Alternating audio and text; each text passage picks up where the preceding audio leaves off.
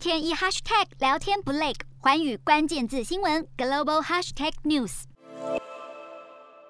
国内二十四号新增七例本土感染，七十三例境外移入，没有死亡个案。国际疫情方面，日本新增超过八万例。群聚感染案件持续发生，鸟取县一间幼儿园发生县内最大规模群聚案，至少八十四人确诊。目前学校或托儿所群聚案占总案件数的百分之四十五以上。南韩新增超过十七万例，当局表示国内疫情和外国差不多，预计三月初后有机会重返过往社交模式。然而，就有人批评政府对待疫情举棋不定，全是因为选举的关系。印度新增一万四千多例确诊，超过三百例死亡。专家认为，未来病毒可能再变种，因此监控病毒很重要。专家也说，现在许多国家都放弃检测，对疫情没有帮助。越南新增六万多例，疫情趋缓，当局宣布开放飞往澳洲、中国等二十个国家和地区的航线。目前每周有三百七十个国际航班往返越南。印尼新增六万一千多例，当局表示，为了避免医疗体系不堪负荷，呼吁轻微症状的确诊者。多多利用远程医疗来进行治疗。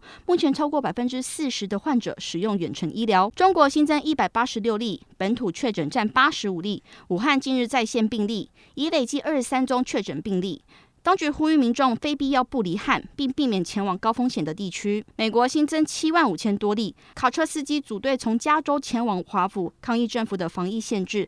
五角大厦接获消息后表示，目前有百名士兵已获准在华府部署。英国新增三万九千多例，当日日前宣布解除多个防疫限制。然而有专家表示，除非孩童的疫苗接种率和成人的疫苗接种率差不多，否则英国将面临新一轮的新冠疫情浪潮。法国日增六万六千。多例，当局预计解除室内戴口罩的命令。眼看政府放宽许多限制，有媒体报道，法国的确诊数仍未下降。德国新增超过二十一万例，有专家表示，虽然 Omicron 对儿童的症状也比较轻微，但长期的新冠肺炎症状将对儿童造成风险。因此，专家呼吁政府制定儿童相关防疫政策。